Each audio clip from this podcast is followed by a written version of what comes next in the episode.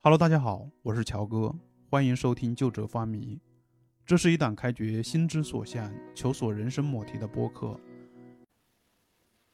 好了，开始了啊。那今天我们非常欢迎呃砍柴兄来做客《旧者发迷》我们这档播客节目。砍柴兄跟《旧者发迷》的听众朋友们打个招呼吧。就这方迷的朋友好，我是十年砍柴，很高兴和大家在这个时空里见面。呃，这次呢，砍柴兄是回湖南来扫墓，然后我也是回湖南来扫墓，我们在长沙相聚了。呃，这也是一个特别好的一个时空，因为呃，砍柴兄对湖南的乡土人情是了如指掌的。刚刚中午吃完饭，也听砍柴兄介绍了很多关于湖南的一些历史的一些掌故。那你先介绍一下自己的近况，这几年都在做什么？呃，这几年大家。都有共同的经历，就是三年的一个新冠疫情，嗯，就不会像以前活跃了。嗯，大概我在这三年，主要是在除了我在给我所供职的财经新媒体写写稿以外，大部分时间是在家里读书，呃，写文章，练书法。啊。呃，其实大家都比较好奇，就是你为什么会取“十年砍柴”这个笔名？嗯，这个是无意插柳柳成荫的一个经历。二零零二年大概九月吧，那个时候是 BBS 时代，对现在的年轻的朋友来说，觉得是好遥远了。到今年二十一年了，那其实是网络时代的第一波大繁荣。那个时代上网。大概都不带的功利，就是为了表达，所以尽量，呃，隐藏自己的身份，生怕知道我自己是谁。当时我是在一个中央媒体做记者，而且是一个正文部的记者，就是跑重要部门的。那本报记者李勇每天都这么写，所以我要在那个天涯网，当年那是 BBS 时代的最好的一个网站，要登记，就不要说本名。那我说是，我那说啥呢？灵光一闪，我在雪峰山下砍了差不多十年的柴，从六岁到十六岁，我就这么写了吧。写了那时就好玩嘛。呃，注册了以后呢，就拿这个拿这个网名发言，后来逐渐逐渐有点小名气，在网络界，后来溢出了网络，给一些呃。纸媒当时正好是成都市化媒体最好的时代，比如说《南方都市报》《潇湘晨报》《新京报》等等，给他们写稿。然后因为别人请我写专栏，就是从呃 BBS 从那个天涯社区知道我的十年砍柴，他就不希望我再改个名。而且很有意思的时候，他那时候就是要介绍你一个 title，我也不能说我是呃某某。嗯，这个中央媒体的记者谁谁谁，那个就觉得好像只是公司混淆了，然后就给了我一个抬头，叫资深网友。现在叫 资深网友，现在二十一年的网友了。然后那你就写了个十年砍柴，还是就还是就可以了。当时我就觉得，其实那是一个细节，但是我很感慨，因为因为在二零零，我是二零零二年开始上网注册十年砍柴。二零零三年开始就有人给我写，请我写专栏。那时候我觉得写写，我觉得网上发言，你说阿妈狗张三李四随便化名都可以。那么到到纸媒肯定是要本名嘛。但是呢，那些纸媒就是像南方都都都市报、南方周末这种，当时很牛的媒体就说，就是我请你就是代表网络的声音，你还是用你的网名嘛。那我就用了十年砍柴。那时还真是有点小小的一点解放，因为人家看报纸上的东西啊，都是，哎呀，那是张三李四，至少你是个化名，周作周树人也叫鲁迅，至少是个正正经像个名字的嘛。像我这种，那肯定说，那你肯定就不是个正经名字嘛，那你就是就是平江不消声是吧？类似这样的。但是，一旦大家都接受了，也没所谓了。但过了几年，我我的书也出版了。然后出版社也觉得，你既然你在网络上已经有了一点名气了，如果你再呃再用你的本名或者换一个看起来很正经的三个字的笔名，那那会那个对这个宣传你会再付出成本，就这样将错就错，无意插柳柳成荫，就到今天了。其实到现在，我都有时候有点心里有点怎么说呢？有点呃惶惑。比如说叫砍柴，十年砍柴，哎呦，哎，我就觉得这叫我吗？嗯，因为网网网上叫我，我可能就觉得哦，那个那个很正常嘛。那个在网上聊天，那个时候还是 MS 哎你呃 QQ 时代都无所谓。那突然在生活中有人在教你，哎，就当时真的是有点那个惶惑。但逐渐逐渐我接受这一点了。啊，现在就完全接受了。嗯，十年砍柴作为自己的社会身份。对对。呃，相反自己的本名。嗯。可能那种意义可能反而淡化了。对，因为我觉得就是从表达的角度来说，就是我的，就是我的社会的一个角角色，就是表达，不不论是写散文，表达我对故乡的一个认识，还是写一些小小说，表达我对一个社会的观察，或者是写一些视频评论，包括现在做视频，就是表达嘛。表达当然就要用我的标签性最强的一个一个名字，叫十年砍柴。那么我的本名叫李勇，你知道李勇全中国有多少吗？上百万，就相当于勇敢，这个这个坚强，这个刚硬，那李刚什么的，就李这个姓和名都是很容易重复的。我说这个就只能跟身份证一起用吧，只能签法律文件才用这个。嗯，砍柴兄就是你的身份其实是很多元的，因为你的兴趣爱好也比较广泛嘛。呃，我归纳了一下，可能会存在这样几个身份啊。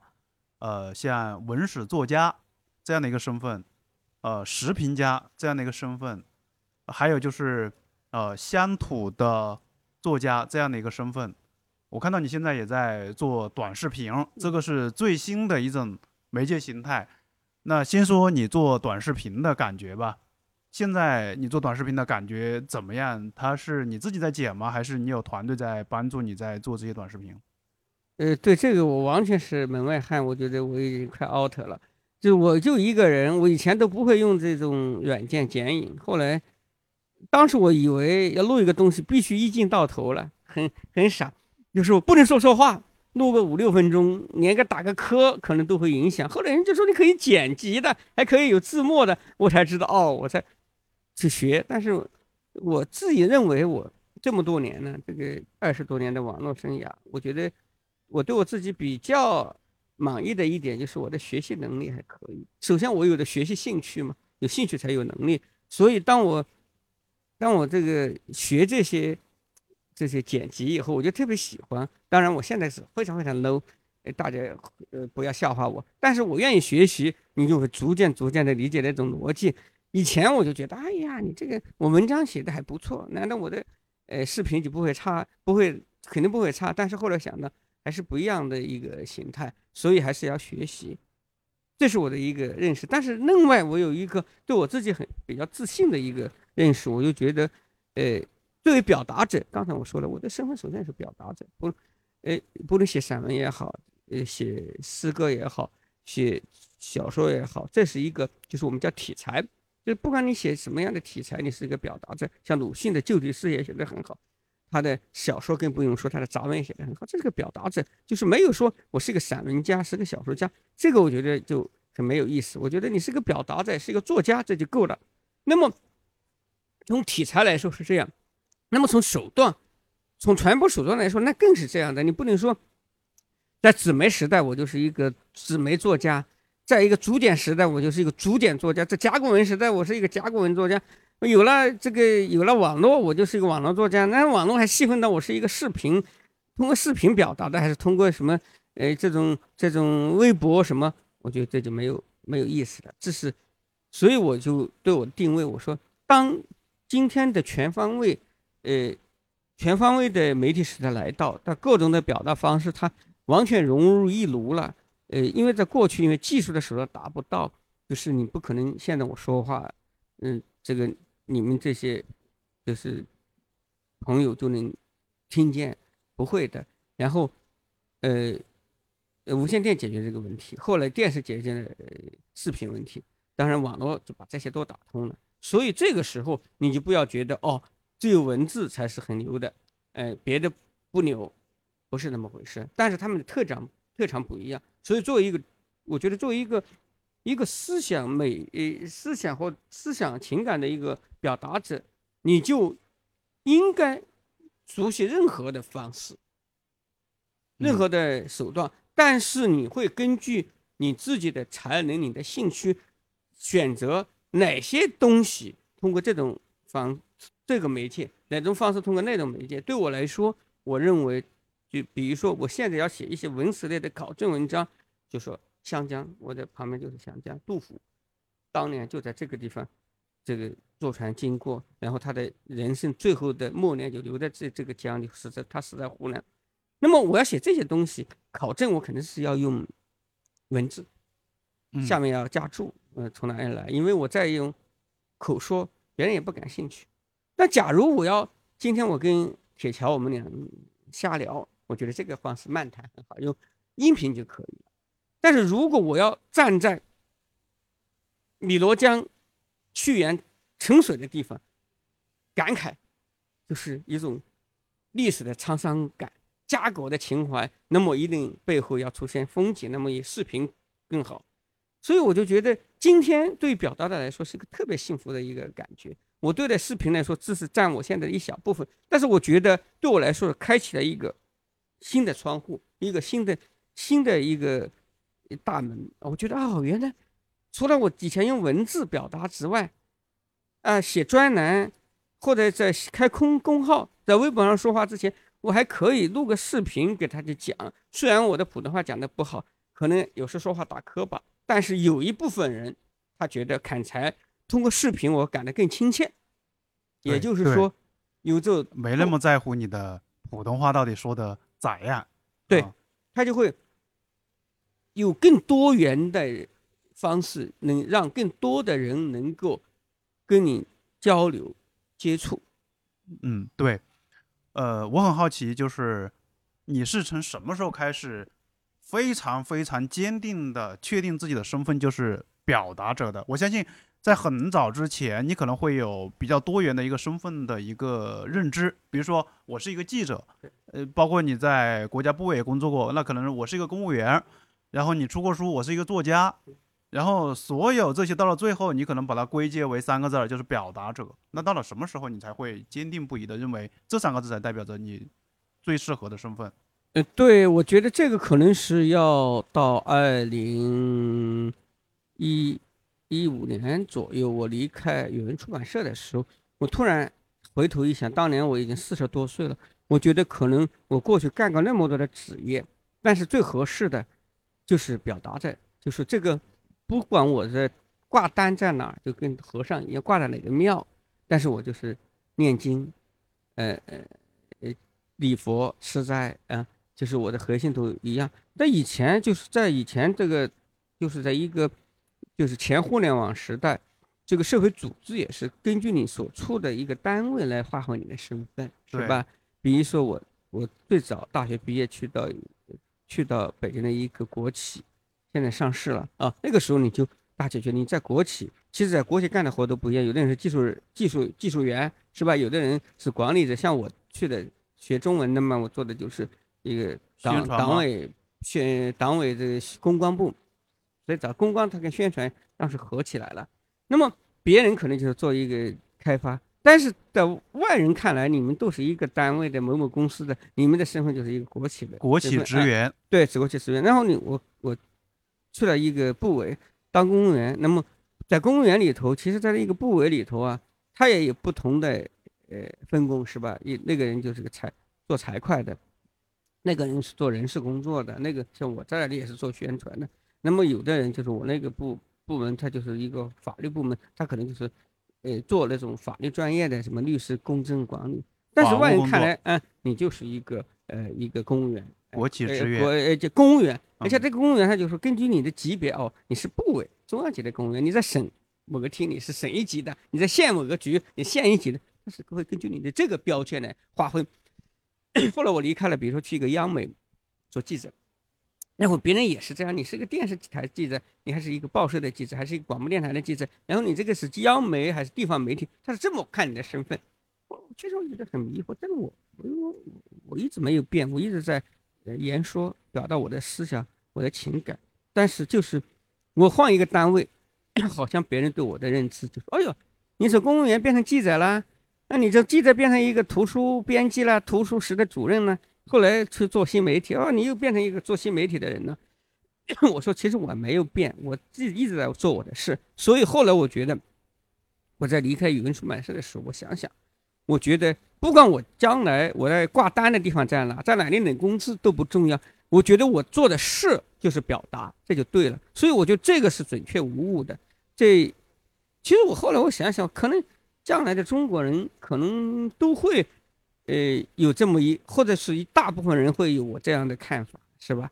就是当你认准你的事业就是这样，那么有时候你不会太在乎你的你的单位、你的身份。嗯，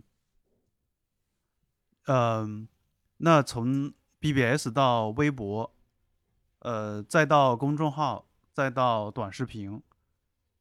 似乎每次你都能够顺利切换，就是感觉好像学习曲线没有给你带来太大的障碍一样。可能也包含了你跟先前说到的，就是认同自己的身身份是个表达者。那至于在哪个平台上面表达，通过什么样的渠道表达，这个不重要。如果说不会的话，还可以去学。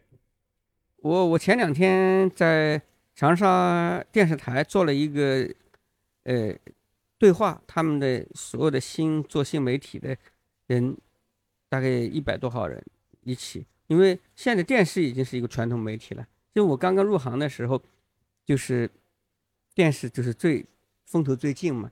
所以我当时我感慨，我就说，我们这一代人，我们这一代或者说做传媒的人，是经历了呃全世界最密集的一个技术迭代。这个你怎么应付这个迭代呢？因为在古代，你知道吗？你学了一门手艺会干好几代。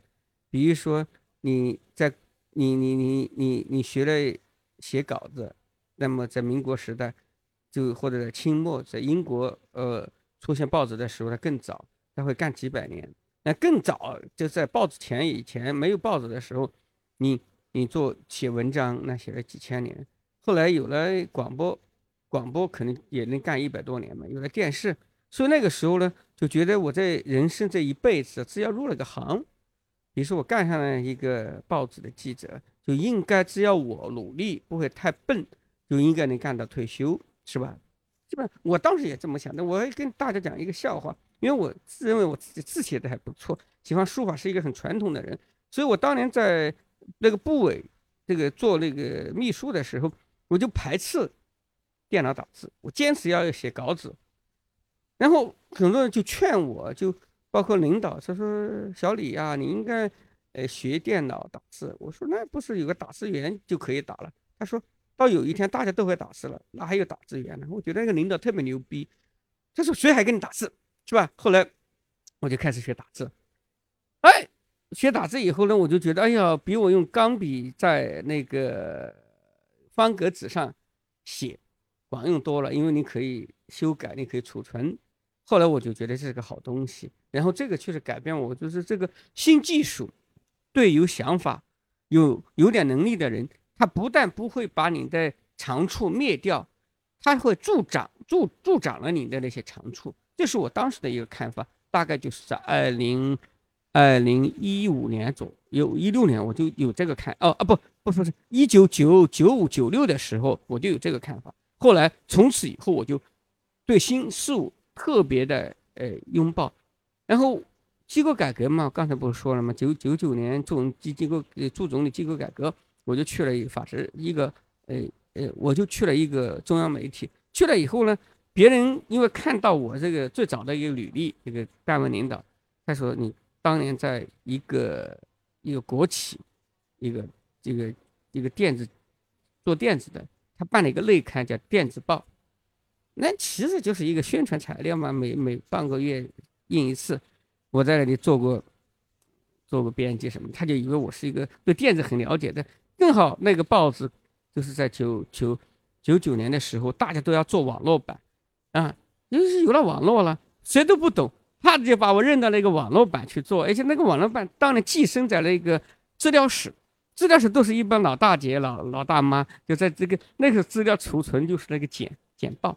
现在的青年朋友都不知道，剪了以后就浆糊贴到那里，然后，然后说，然后这几这个你几个年轻人，三个人，我记得三个人，就做一个另外一种资料储存，就把我每天我们这个报纸出的那个呃这个纸板，用那个软盘那个三寸的软软盘拷贝。然后过去以后转换成这个这种文件，再上网就某某日报的电子版，就不是读，然后就是那个当时连个独立的网站可能都没有。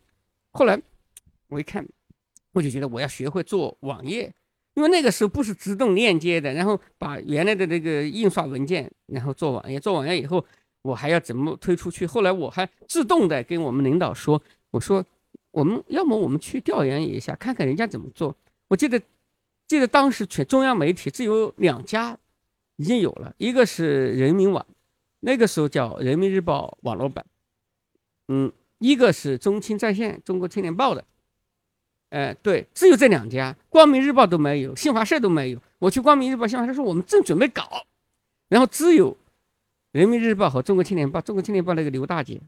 刘什么？刘学红对，刘学红跟我介绍了好多好多啊，说那是我看那是一九呃一九九九九九年的秋天，然后我写了一万字的调查报告，就说我们这个报纸《法制日报》该怎么改，网网络版不仅仅是成为这个一个附属，然后然后那些领导还很搞，他就说你不能把网络版做得好，做得好以后不不定我们的报纸了，我们就没有钱了。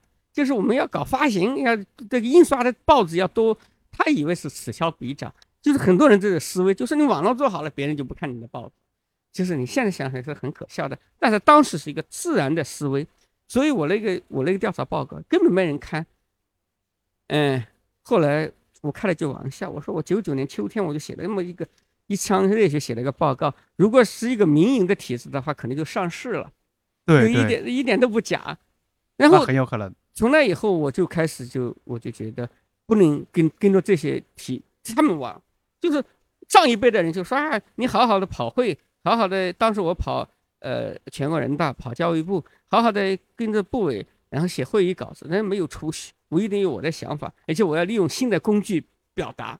所以我当认清这一点啊，我觉得一下就像《桃花源记》一样，就是豁然开朗。所以。就我别的荣誉，就在那个单位的荣辱，我就不在乎了。本来说该该当部门副主任呢，调副处了，哎，谁谁去就去，我也无所谓。然后大家觉得我突然这个人就会变得好像在单位里面就是无欲无求了。其实实际上我就觉得就是一个改革新技术赋能的一个时代，包括当时我们的政治经济的整个呃整个氛围都是很开放，开放给带来的就是除了你的稳定的预期对希。未来充满希望之外，它是带来你真实的利益。所谓真实的利益，就是说你通过网络扩大了影响，然后别人请你写专栏、写图书，你会挣的钱。那些挣的钱会超过你在单位的工资。所以那时候你调一个啊，调一个部门副主任，挣的钱还不如你。然后每天会管那些很很很琐碎的事，那何苦呢？你会算一个性价比。后来我曾经跟人讲过，我我采访过那个鲁迅的儿子周海婴。后来我还跟他聊过这个事，我就我比较个鲁迅跟他的爷爷叫叫周树周树昌还周什么，我可能忘了。就是鲁迅的爷爷是当年在同治年间的一个进士，他跟那个李慈铭很好，他们绍兴人嘛。后来我说为什么他们的他爷爷活得那么窝囊，鲁迅活得那就是那么有名气？其实他们祖孙俩特别像，就是嫉恶如仇，性格有点刚硬。但是就是因为在同治、光绪年间，他爷爷这个呃呃这个周周福寿，对周福寿老爷，他他当当了知县以后，他所有的来历就是他的荣誉和的经济来源只有这个位置，因为在晚清没有别的路，你不当官你就会穷死，是吧？要么当幕僚。那么鲁迅，他在一九一二年，蔡和森，不不不是。呃一九一二年，蔡元培把他招到呃北京，在在北洋政府教育部做一个签事，签大概一个处级干部吧。那时候他是科长，科长就是现在的处长，因为那时候没有处。如果没有民国初年那种开放办报纸，《京报》、有《晨报》各种报纸，可以写专栏、写小说挣钱，那么鲁迅就只有一条路，就是当官。那么他一定要，嗯，就是不说一定要做官，至少他的主要精力在做官，要做到一个市长，然后再做一个次长、副部长，然后有钱。但是因为民国初年那种开放带来了。跟他爷爷不一样的机会，他就可以写稿，《狂人日记》一出，全这个全中国知道鲁迅，知道周树人那么牛，后来才开始写《阿 Q 呃呃正传》，然后他开始兼职就可以当老师，在北师北京理工大学当教授，当讲呃当讲师。这样的话，他挣的钱比他当一个公务员要多，然后他的社会地位会超过一个普通的公务员，所以。他就在仕途上就不愿意，或者就无所谓长进了。包括他后来跟，呃，跟张市长也是我们，跟呃呃，对，跟那个嗯，这个铁桥的老乡，这个张行贤，长沙人，对，就闹翻以后，跟教育部部教育部总长闹翻以后，他就无所谓了，我就南下带到许广平，我也会饿不死我。所以就是正是因为开放的时代，它带给你更多的可能性。包括你的个表达的可能性，你的自我的价值的实现的可能性，包括你挣钱的可能性，这样的话你就不会卷，就不会在那一个为了一个政客，为了一个付出都去卷。我想我可能明白这一点，也就也就看透看明白我是一个表达的，是一个言说者的这个天职以后，我就把以前的东西就看淡了。但以前如果没有明白之前，我是一个。甚至可以说跟所有的凤凰男一样，就是从农村走出来的凤凰男一样，考上一个好大学，进了北京，就是要做官嘛。那肯定的，所以我从来不嘲笑所谓的考考编设、考公热。我说我当年就这么过的嘛。当年在因为你的明白那个路，祖辈告诉你，只有考大学、做公务员、当个官，你才可能人生成功，才能才能这个大家仰慕你。后来哦。当你有人提供另一些成功的路的话，你就不会卷。嗯，对对对，其实还是整个市场它的那种开放体系能够创造出来的空间，让大家都能够各得其所，对，它就可能不会那么卷。嗯，那你还有一个特别的言说传播方式也非常广，以前的时候呢是通过视频方式实现的，现在当然视频这种。载体这种呃这种文体现在也少了，那现在你创造了一种叫做书法视频的一种方式，能说说这个是从什么时候开始的吗？源于什么事情？这个有点嗯，说起来也挺沉重，因为这个褒贬不一，而且嗯，这是什么呢？其实我觉得书法视频实际上是什么？就是一个宣传标语的视频，嗯。其实我觉得所有的传播它是有一个规律，它的规律是什么呢？越快、越便捷的把你想表达的传达到人的，从视觉然后反映到大脑，你就成功了。那么在以前的时候，比如说写视频，你要写一千五百字到两千字，你要说一个道理，叫，哎，就是起承转合，然后，那么这个表达方式你会淘汰一部分的。就是接受者，很多人就不愿意看太长，或者甚至他看不明白。那么只有愿意看看明白的人觉得你不错，他他觉得挺好啊。但是书法就是就这样，就是说你你，我想我就当年这个中国共产党这个呃闹革命的时候，你刷一个就是跟着红军走，什么打土豪分田地啊，那嗯普通老百姓只要十几个字就知道红军跟我们打天下，跟他去就有好处。所以，传播的规律永远是，就是一个高效，越高效越好。后来就是我我也写一写吧，比如说我对一个诗，对最近有个什么事儿啊，我就写几句话，就是用用书法写出来，哎，对不对不好说，呃，可能十几个字、二十几个字，一下就觉得传播的特别快。后来我就想，为什么会这样？我说哦，是这，是因为比如说我以前，比如说我要表达一个。比如说像像嗯张这个柯渣男啊张嗯张继科啊，那我会写三千字啊，说从一个运动员该怎么怎么做，然后为什么呃他会这样，从小过集体生活，然后过集体生活呢，离开了原生家庭，呃十二三岁就可能集训，然后同龄人在一起，父母不在身边，他可能会染很多毛病，然后怎么怎么，然后对一个女权的保护什么的，对女性是也也是巴拉巴拉一套。但是我如果做一个视频的话呢，我可能就三分钟，三分钟就会精简，我就只会说几个点，论证的论论证的，呃，过程我会省略。你要不省略，别人就不看。那么如果你用一个书法写出来，你就会说张渣害田，张扎苦，嗯，景田就就渣男害景田之类的，就随便写一个字，五个字。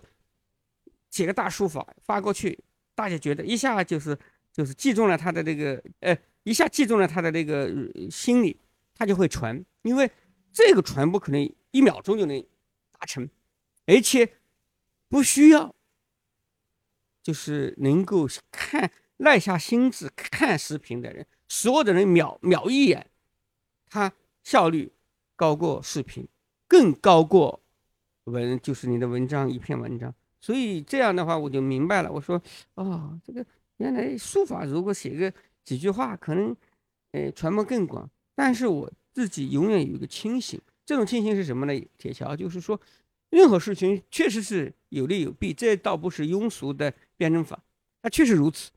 当你很快捷的传播一个东西的时候，你会获得了原来对你不了解的一些观众，哪怕是，呃，走这个。引江，这个呃，就是就是这个引车卖浆之流，或者这些这些人，他看，但是你可能精力有限，或者你的兴趣有限，你就会逐渐逐渐喜，呃，就是不喜欢写的是长文章那种需要严密的逻辑推演和事实证明的那些文章，那样的话可能就会也也许就会让你变得肤浅，所以我一直确实一直就在警惕我，不能因为这种。传播快的变门，而牺而牺牲了我以前最擅长的一些呃那些分析。嗯，那到现在为止，大概已经创造了多少书法视频呢？这个我就不知道了。呃，那起码几百幅是有了。如果有可能的话，办一个书法展呢，完全够。这四五年来，几乎几乎就是说，这个就会展示我对这个。世界的观察完全可以呈现的。其实，其实这就是这个诗评书法跟古代的那种、那种、那种感时的诗，比如说像龚自珍写那个“我劝天公”，对，写那个呃呃，这写那个《己亥杂诗》一样。那《己亥杂诗》它就也有点。今天我碰到一，比如说跟铁桥吃饭，外面是岳麓山，他写一首。第二次他又碰到几个人，他就一路又碰到一个很漂亮的一个一个叫灵山一个美女，他就写啊，他年轻时若点染啊，呃呃，定安四十玉灵山，他就一样的，就是个人的事和家国的事，他也是写到了他的那个几海杂诗。但是我们无非就是我们用我的用我们的一个就是呃呃毛笔字写那么几句记下了，这个就跟写日记一样。知识传播过来，它就成为一个公共产品而已。那像创作这些书法视频，大概呃会需要多长时间？那我相信有些可能很快就创作出来了，嗯，但是有一些是五言的或者七言的，嗯，那种是不是时间会需要的长一点？也不要多少了，就打油诗嘛。我老觉得就是就是就是一个打油嘛，那个呃韵没有押错就无所谓，平仄有时都顾不得了，然后说出来就。写上，呃，就是这样。但是现在我就写的很少了，就刚才那个原因，就是说，我觉得写多了，你会沉浸在这种，这种，哎呀，很快的传播。你自己比较满意的是哪几幅作品啊？比如说我当年传的最广的一个送了送点小海鲜啊，你看，对对，那个传的好广的，那个其实我就讽刺了那个一个贪官给。孙立军，对对不，他的那个王王王王立科吧，啊，那个在大连当公安，当当一个高官的时候，给公安部的一个高官送钱，他然后就送点小孩。哎，其实这是一个很有意思的事，就是说大家都知道这个事，这个事都报道了，各从不同的角度去解构啊，为什么送你？你这个一个一个一一个或者当了一个副部级干部，为什么给正厅干正厅级干部送钱呢？都会解构，但是就是你把他的一句话，你没有任何创造，因为这句话是原话嘛，是是那个中纪委的拍的那个警示片里头的，是他的原话，是吧？那我就抄下来，原封不动抄，我会用我的字写出来，但是就形成一个视视觉的冲击，视觉的冲击，它会转换很多人的一个，我觉得一个评价也好，一个反馈也好，它突然成了就传播很广，我觉得这个特别有意思，这个可能也不叫满意，我只能说是我自己都没想到的一个传播效果。大家看到字画视频的时候，包括你的一些铁杆粉丝，包括你的一些朋友。他们会给你一些你印象深刻的反馈吗？呃，这个他们就转呗，转完以后有时候留个私信。第一个就说你说的是不是猛了一点啊？优了点，但是为我好。另外一种就说你做的很棒，而且哎蛮有意思的就是一些体制内的朋友啊，到一定的级别了，像我这样的像我这样的年龄一起干过来，他们留的体制内那是都是。在中央机关都是级别不低的，你写发一篇文章，他可能就，也许没看到，也许看完以后，他就觉得他不能同意你的一些逻辑分析或者什么，他就不会点赞，或者也不会转发，或者他呃会不满意，这是不愿意表达。但是你写了一幅字，比如说对当前的不正之风，或者对某些地方的官僚主义的一种批评，七八个字，他有同感，他马上就点赞，他甚至认为这种点赞。还没有风险，而且这是一个正能量的东西，呃，这个是因为这个这个中纪委什么的，他都反对这种官僚主义，反对这种腐败。这些书法食品的底稿你都是留着的吗？嗯，对对，都留着的。那有没有朋友说啊，我想要今天你写的这一幅，那你会送吗？呃，我一般不会送，因为说真话，就是我个人的对某些事实的看法，写一个东西，我觉得属于我特别私人化，就是写日记。这是我把的，这是把我的日记发朋友圈而已。如果对朋友来说，我就是古代那种朋友之交往的那种应酬，那种就是跟喝酒一样，我们不是笔墨往来。那么，比如说你觉得我的字写的还不错，需要我写一点东西，那么我就会另外一种东西。要么你你你想写什么东西？比如说，啊嗯，呃，杜甫一首诗什么的，或者我觉得更适合更送你一些什么。我会找一句啊典故什么的，嗯，这个我也很有意思，就是那些很多人都想收，我都不给。我说这个都是我个人的，我给你，我说对你来说你也挂不出来，挂了也不合适。而且我在写这个东西，我不考虑字，有时候拿个一种那种米字号、米字形的那种练练练字的字就写下来。我说你拿过去有啥意思？你你对我来说放在一个大框里，那是我的这些。这些年的我自己的一个对社会的观察和认识，跟你分享一下，你有啥意思啊？我说你要我写，我就会写一首诗。但后来我觉得可能，可能别人可能就白不需要后者，他就希望前者，是吧？嗯。有没有想过说以后会用来做些什么？有想办过一个展览吗？嗯，我想，我真的想，我觉得，我觉得我这些东西如果有可能的话，除了办个展，我还想出一本，呃，书画集。就是可能第一看能看，能看出来我从，比如说我五六年坚持怎么写，我的书法技法的进步。第二个能看出来我的对社会观察的一个一个逻一个轨迹，我觉得是蛮好的。真的希望能够有这么一个东西。下一步聊的呢，就是可能作为一个更加广阔的砍柴的一个方面，就是比如说。呃，我们也一起吃过很多顿饭。每次吃饭呢，只要饭桌上有你在，别人基本上插不上嘴。不是说你话多啊，而是大家都喜欢听你讲故事，因为你的知识确实太渊博了。我看到雷姨在评价你说，说到你有一种贯通感，就是很多知识能够融会贯通、学贯古今的那种贯通感。呃，我很好奇，就是你是怎么样能够把那么多的知识能够记忆在脑海里面的？这个很惭愧，我不敢说记忆力好，呃，呃，我记忆力可能还不错，嗯，其实和第二个就实际上就是要还是要读书，喜欢读，就是兴。当一个人有兴趣的话，嗯，你就会非常的呃，就是不累，然后你还琢磨事儿。这种所谓的雷伊先生对我的这个褒奖，所谓贯通感，其实就是，呃，你把你学过的东西，我就是突然就觉得他会有联系的。曾经那么一我一个很好的朋友叫文卫民，你可能也认识中央电视台的。他问过我，他浏阳人，说为什么你记得记得那么东西？我说不是，比如说现在我要记数字，记电话号码，我都记不过很多人，记不过我儿子。就说你当然你，比如说一些话务员或者一些专业人士，他可能就每天就记那种数字，他肯定比我强。但是我是因为我从小喜欢这些文史，喜欢这种地理。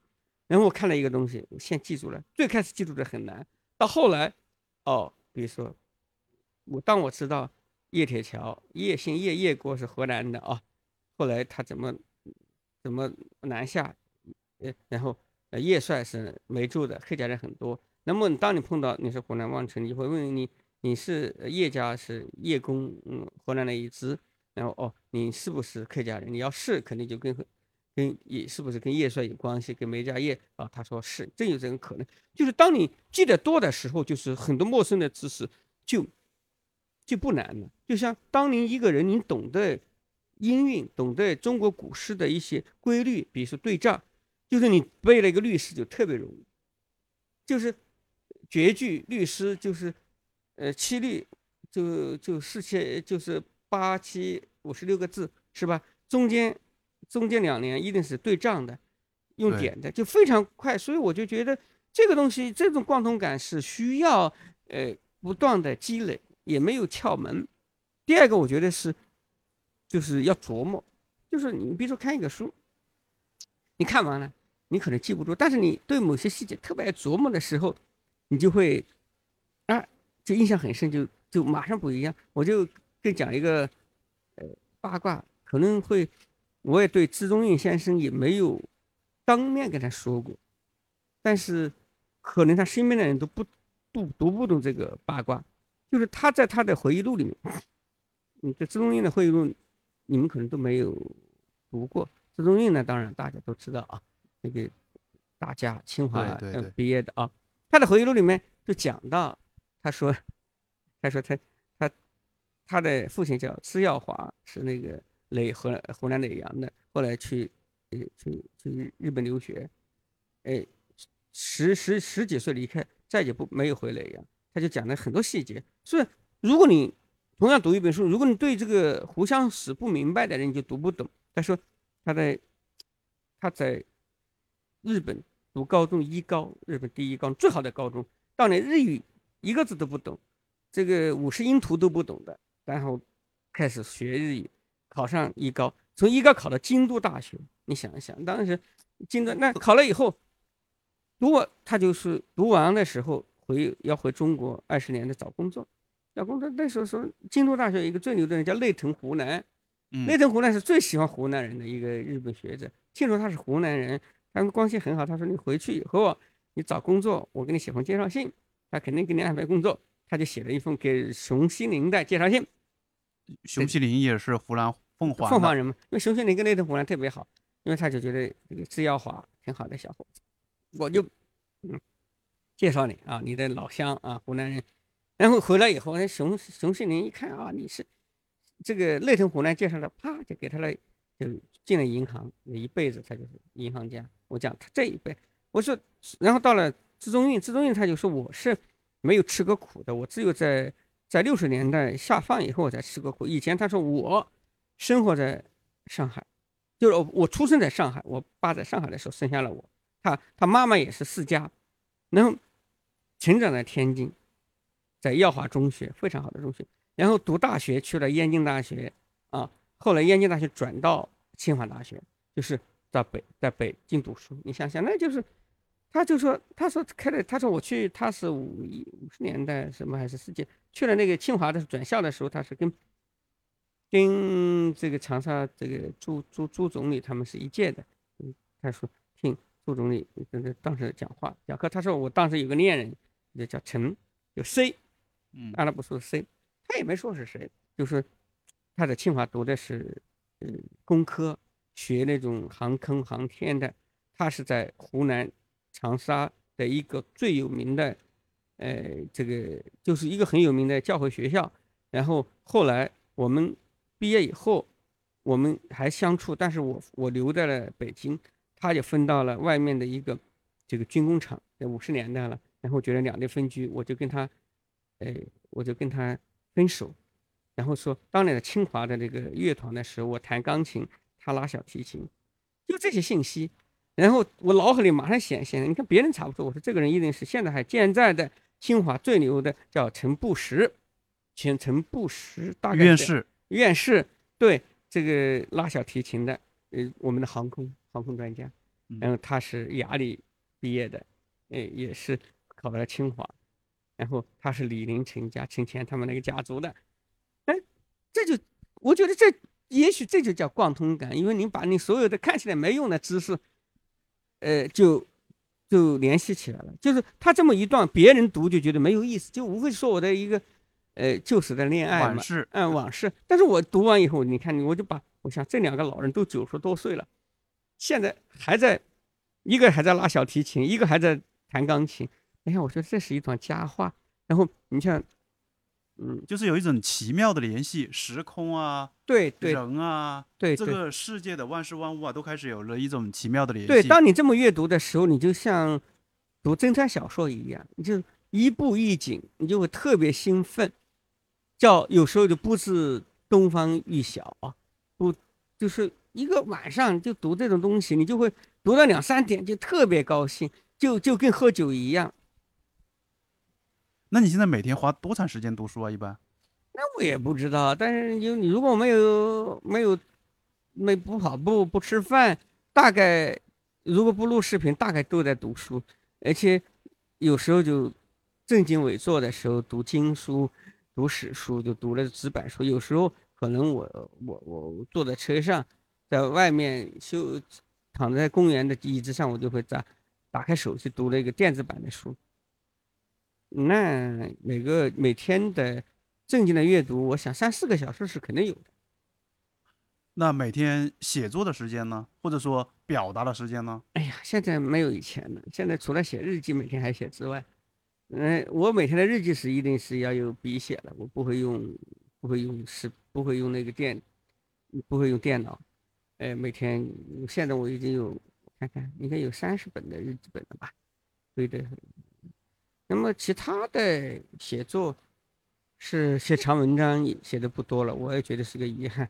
我就从现在开始，我还是要写点长文章，哎，表达就是说录视，刚才你说的录视频对我来说是一个新玩意，这个还挺花时间的。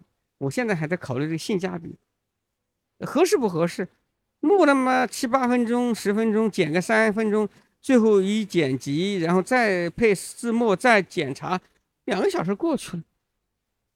时间花的会比以前写文字要更加的多，尤其是他做视频的时候，他的环节比较琐碎，对你既要录，对，还要考虑录的时候，你还要考虑环境、灯光，嗯，还要后面还要考虑说我要有没有脚本，也就是说，就是任何一种表达方式，我借呃铁桥的话，就任何一种表达方式，当你越单纯的话，你可能会越高效。比如说，我就写文字，那么你就文字写两千字，你看起来好像很累，其实就是就是一个文字，你会写字，你这个你脑海里有思想就写出来了，它它就留在那这里，就是因为你不用别的方式去配它。但是如果你要就像我们今天这个播客，我要录录音的话，你会考虑很多的很多的这个声音对不对？要剪辑，说话打磕巴。如果你把它变成视频，让人吸引你去看你这个图像，那你会考虑的更多。所以我就这个就是产出，也许就是说在文字那个地方，你打副稿，你会打副稿，比如我想个半个小时，哎，写得快的像梁启超，边打麻将都能写。啪啪啪，三两三千字就出来了，效率非常高。但是你要录视频的话，你再有才华，就你效率再高，你要剪，要要弄字幕传上去，确实是看起来好像效率很高，其实是不如文字的。对，呃，刚刚说到你的那个看书写作啊，呃，比如说你出过的书，像《闲看水浒》啊，《闲话红楼》啊，这些是对古典名著的解读，这可能跟你在兰州大学学中文可能有一脉相承的关系。但是呢，你后来就开始入了历史的坑，写了很多跟历史相关的一些著作，比如说像《晚明七十年》啊，《家国与世情》写晚清历史的，呃，都是你读中国近代史的感想和领悟。所以你对明清史是特别感兴趣的，是吗？你写的是明清，但感觉你写的那些明清史对的受众，你是想讲今天的故事的，想讲今天的感想的。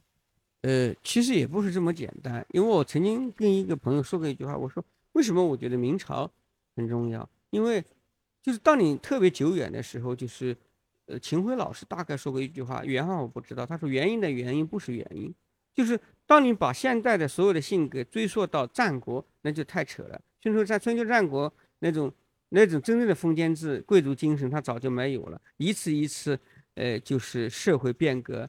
几十几千年淘洗，但是离你比较近的两个王朝，比如说，嗯，比如说明朝，比如说，呃，清朝。那明朝它是，呃，把整个政治结构建立了，清朝继承它的，就说这个这个六百年，它是影响了今天的你的，呃，呃，你的政治制度的一些惯性，一些。普通人的一些审美价值观，它是影响到了，所以我当时就是说：“我说为什么四大名著比较重要？但是现在很多人说少不看水浒啊，又很多人说水浒没有价值，但其实它完全是从文学的角度来说，或者是从一个就说：哎呀，你看水浒那么暴力啊，小孩看来不好。但是这种其实是从这种接受学的那种太功利了。那么我看的四部书，我当时讲的，我说。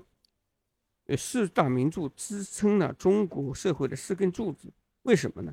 我说，你看，《红楼梦》写的是大家族，大大家族怎么运转的？那么《水浒传》写的是江湖，嗯，江湖是怎么运转的？市井，嗯，对，市井，加上《金瓶梅》也是更是这样的。那么《三国演义》写的是庙堂高层的那些人怎么看？你看，合久必分，分久必合，潮流之争，高层他们怎么斗法？那么《西游记》写的是我们想象的天国地狱，就是人死了以后精神世界。嗯，对。那么《西游记》其实也是现代社会的一个翻版。我我曾经讲，我说中浮尘恩怎么也写不了但丁的《神曲》，因为因为你在现实社会就是这个样子。那么你想象的就《西游记》一样，玉帝往那一坐，文臣武将站两行，一定是这样的。所以我说，这是部小说写出了一个中国的大家族，家族里怎么活。江湖上怎么走，朝廷里怎么做官，未来的世界会怎么样？那，那么这个社会不就是这样吗？一，根柱子。那你写那些跟历史相关的著作，那因为写历史的时候，往往可能也就会写今天嘛，就是字里行间可能会有今天的一种感想在里面。呃，他在某种程度上面，他也会有点像那种时评的那种感觉，就是因为你去看那些历史的一些事情的时候。有一句话叫做“历史虽然不总是重复，但却总是在押韵”嘛。那能够看穿、看透很多东西，呃，从那里面所得出来的那些结论，可能是不是对今天也会有一些启发，或者说对今天也会有一些呃不一样的感悟？嗯，历史喜欢历史的人呢，他会有优势，但是他有一个毛病。我先说毛病，就是他总是希望觉得看看明白古代。嗯走到今天的逻辑，就会明白未来的路。其实后来，其实可能未来就是一个偶发事件，它变得大家都不知道。但是优点就是说，经验还是有用的，经验还是有用的。陈寅恪就是有一首诗，里面有一句“读史早知今日事”，是吧？啊，对。看法有忆去年人，那呃，那为什么我说历史它的经验不能说特一定会这样，不能像。你用牛顿定律，像物理那样，一定会这样。但是它的经验就是这样，这个就是一个社会的人，一个一个文化群体的人，一个共同体的人，他怎么走过来？那么过去他怎么做？他不可能一下割裂，就是你就会说哦，大概会呃，大概会这样。就是我觉得这个可能是你对一个历史感兴趣来说，你在观察现实非常呃有一点好处，呃，就会有一些好处。但是呢，你就一直要警惕。所谓警惕，就是说，可能时代在变，可能比如说，对，就是高科技在，它会颠覆了你，就是这种当年的所谓经验主义的东西。所以我现在也是。我就特别怕别人说我是历史影射主义。我说我从来很烦历史影射，但是有时候您看历史的时候，你就会觉得哦，有种似曾相识的感觉。你，但是我不愿意强化它，我就特别想把这个事情说出来跟大家讨论。哎，为什么会这样啊？比如说我前两天录了一个视频，就是说刘坤一怎么评了几个列强，说英国怎么样，美国人怎么样，德国人怎么样，俄国人怎么样。他一八八五年，这个从这个光绪六年，他就说哦，就是因为俄国跟我们隔的，就是毗就毗邻，就国境线太长，呃，我担心他蚕食我，要预防。他说，呃，英国、德国、美国这些国家，呃，在就是在东南通商，他只愿意传销通商，他他不觊觎我们的领土。然后日本你要防着他，只要。防着他跟不要跟俄国人在一起。最后他说德国和英国跟俄国是有矛盾的，所以这个事儿就是你我们要跟德国呃英国搞好关系，让让他们去去那个去那个制衡俄罗斯俄俄国。这个话看完以后你就会感慨，我觉得在一八八五年的一个我们湖南邵阳的一个秀才，后来做了大官，做了两江总督，他就说的很明白了。但是后来我想，这其实也不是相似，而是当你只要是一个人不傻，你聪明一点，你有一定的逻辑分析能力，你就任何时候你根据你观察的东西，你的分析正确就会这样，因为因为人情社会规律它其实不变的。嗯，人情社会规律民俗这些东西，它有很强的一个惯性。对对。他会不断的往前去演进。我其实我比较好奇，就是，呃，你那么喜欢历史吗？如果能像现在经常写的那些穿越剧一样，如果你能穿越的话，你会愿意穿越到中国历史上的哪个朝代，去做一个什么样的人？我说，还是今天好。不管你对今天的再不，呃，满意，今天的科技带来你很大的幸福，所以我说。要我，我还是活到今天。对我今天再不满意，我还活到今。那过去，过去我我对我来说，我更喜欢去春秋啊。我觉得春秋，当然那是很苦了，也也没有车，没有汽车，那个连那种宋代的科技都没有。嗯，我说，但是那个时候跟孔子一个时代多好啊。当然，你运气不好，死田够货，那就是你的命。如果活下来，你会。每人活得很灿烂，很有一种生命感。其实我愿意回到春秋。砍柴，你是最早的时候接触网络是从天涯开始接触的，观天茶社。呃，观天茶社、天涯杂谈、嗯，煮酒论史、呃，闲闲书画那几个板块。对，呃，在那个时代跟你一起火起来的网络大 V，像那个罗永浩啊，呃，方舟子呀。啊，啊连月啊，等等，他们有很多人吧。那个时代，大家都在折腾，有些发生了很大的变化，有些甚至变得面目全非。就感觉你是折腾的最少的，一直都在读书写字。呃，我相信这些年肯定对你来说也不缺乏折腾的机会。你为什么没有选择去折腾呢？我觉得还是我对历史的判断有关。我觉得可能这个宿命就是这样，就是我就是个读书写作的人。然后你再折腾，比如说去做一个创业啊，像，嗯，搞拉个投资啊，或者，呃，再往上走一走，想混到再混回体制内的，我也不喜欢。我觉得这可能是我最合适的方式，但是，但是确实要经得起诱惑。突然有觉得，哎呀，可能这样的人都能挣大钱了，我为什么不能？当你有这个想法的话，你要打消，也许你去就会亏本。所以我觉得我现在很满意我的选择，就是不温不火。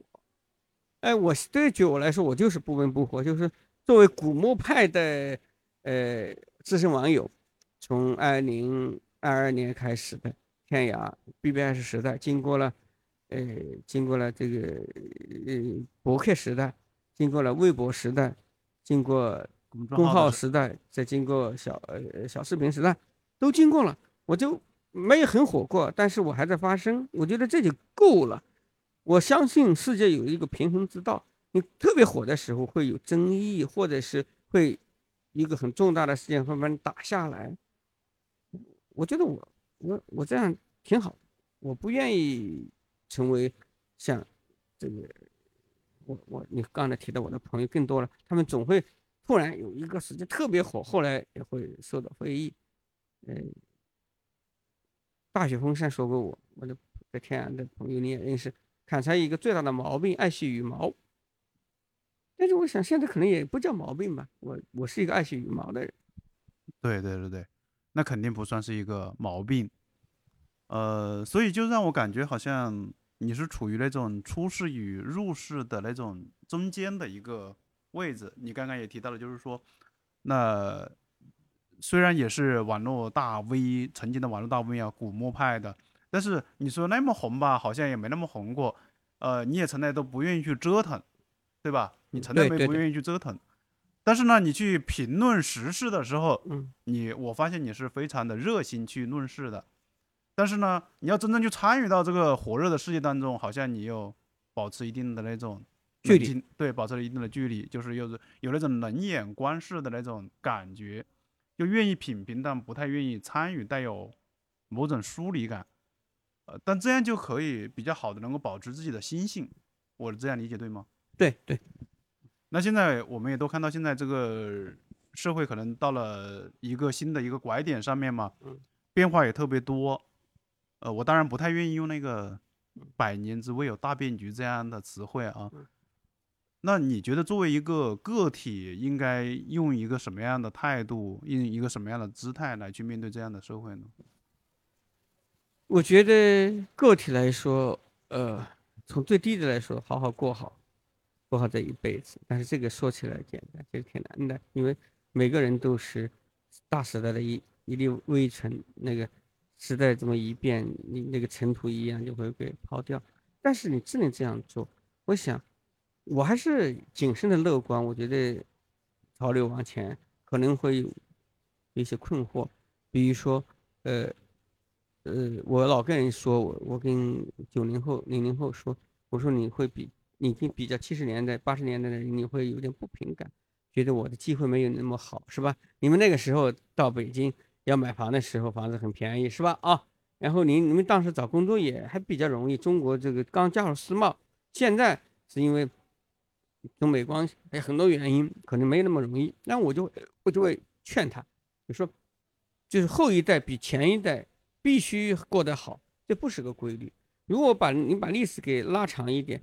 你不要跟这个七零后、八零后的一代人比，你跟五零后下乡的五零后、四零后、三零后比，你会觉得很辛苦。你再跟十九世纪的中国人比，你会觉得更好。所以我说，你这样看透了，你就觉得哦，我现在还可以。你现在基本上只要你有手有脚，不难。你是衣食肯定能解决吧？你不可能像过去我们看那个老舍的茶馆那样的悲剧，就是要卖儿卖女要饿死了这种。那是这种几乎是极少极少，就在中国可能现在是，就可能是没有了，没有了，可以这么说，是吧？所以我说你你要这样认识到这一点就可以了。当然你不能说哦，你非得说比我的表哥，我表哥比我大十年，他就很轻松的在深圳买了房，那你这样比，你肯定就会痛苦。所以我讲，我说你还是要相信现在的世道还是可以的，在从几千年的这个。这个尺度来说，你还是要感谢活在今天。那么你相信，随随着科技的发展进步，开放是不可逆转的。所以，那么我们要做什么？我觉得第一个就是还是要有门手艺，表达也说是一门手艺。你去去去学个剪辑片子也是一门手艺，就怕你就觉得把你所有的幸福寄托着别人，最怕。接到别接到别人就说，比如考公，比如说考公，有时候当然你运气好，你就去个好的单位啊，等熬多少年是一个这个是是一个什么科长什么的。但是这个就是你寄托了别人的这个这个，就这个指数特别高，又是一种人身依附啊。对，百分之七十、百分之八十，我不敢说依附，依附这个东西就太太那个了啊。那么你要学一个计算机啊，学一个什么到码农，你可能也会受到你的主管的领导或者主管的部门的一些困扰，但至少你个人的业务能力会，这个就是这个性价比，就这个权重。要比你去考公要强，所以我现在跟一些晚辈老说，我说你不要看一一点，我说你要在未来的这十年什么的，你要过下去，我觉得你一定要找一个就是你个人的能力权重更高的一个职业，能保证他在这样的一个时代里面能够有口饭吃，而且能够保持一定的自由度。举个例子吧，我们现在在这个一个餐馆里、茶馆里说，嗯，聊天。我们我听我爸妈曾经说过，叫天旱三年，饿不死一个厨子。哎，就是什么时候，你比如说你厨师做得好，再怎么饥荒，他们活的还是好，他们能活饱肚子。但是可能在一个非常时态，别人还瞧不起你，这是一个做菜的。我我现在当个乡长，当个镇长多牛啊！所以，就当时候你有一门技能的时候，你就可能抗风险能力就比较强。嗯，对。那好的，那今天就特别感谢砍柴兄的一个分享。对我觉得砍柴兄就是对读过那么多历史嘛，也写过那么多历史著作，对洞悉时代的这种变化，然后去看待今天这种社会的改变，我觉得那种至少体会上面、感悟上面，我觉得会要多很多。谢谢砍柴兄，谢谢铁桥，谢谢就者发明的各位朋友。希望还有机会在一起聊天。感谢大家收听本期节目，你还可以在小宇宙、喜马拉雅搜索订阅“旧者发明”，也欢迎通过留言、评论等方式留下你宝贵的建议。